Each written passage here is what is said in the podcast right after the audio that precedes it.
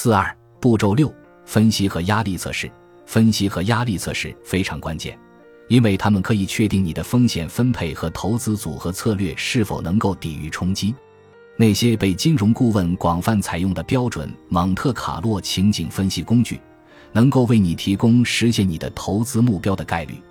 你希望至少有百分之八十的可能性实现你的基本目标，如果能有百分之九十五或百分之一百的可能性更好。然而，获得这种可能性的增量成本与日俱增，成了你和你的财务顾问需要解决的当务之急。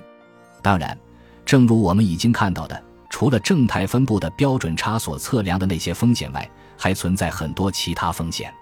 因此，针对那些看似罕见却以惊人频率出现的市场扰乱，对你的投资组合做出测试势在必行。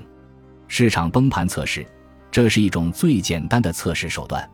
想象你处于这样一种情况下：市场指数已经下跌了百分之五十，并且你的梦想型资产价值为零，你的安全投资组合也可能遭遇了打击，你的房产价值下降了百分之二十。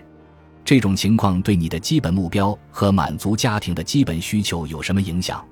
假如结果是灾难性的或是难以想象的。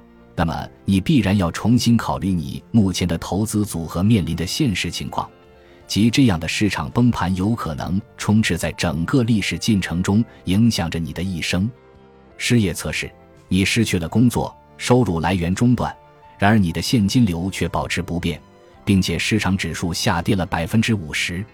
面对此种情形，你还能够拥有维系你生活所需的最低财富水平吗？又能维持多长时间呢？你是能够保留房屋这类关键资产，还是被迫以大甩卖的价格出售它们呢？可持续性测试，除了房屋或汽车类个人资产以及你的梦想型投资之外，你的核心资产可以在多长时间内维系你的生活？梦想目标测试，只审视你的梦想目标。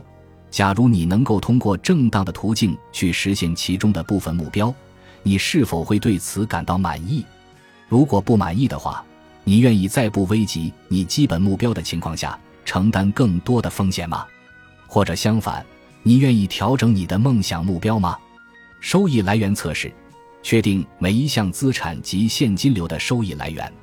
这些收益的来源渠道有哪些，并且获得这些收益的可能性有多大？难以量化的风险测试。定义那些难以量化的风险，现金流会有中断的风险吗？你的家庭情况会有所变化吗？如果发生了百年一遇的地震或飓风，情况又会怎样？在什么情况下，当你想要出售资产时，却可能没有买主？上述风险往往是难以量化的，所以很容易被人们忽视，或者人们至少不会去定期审查此类风险。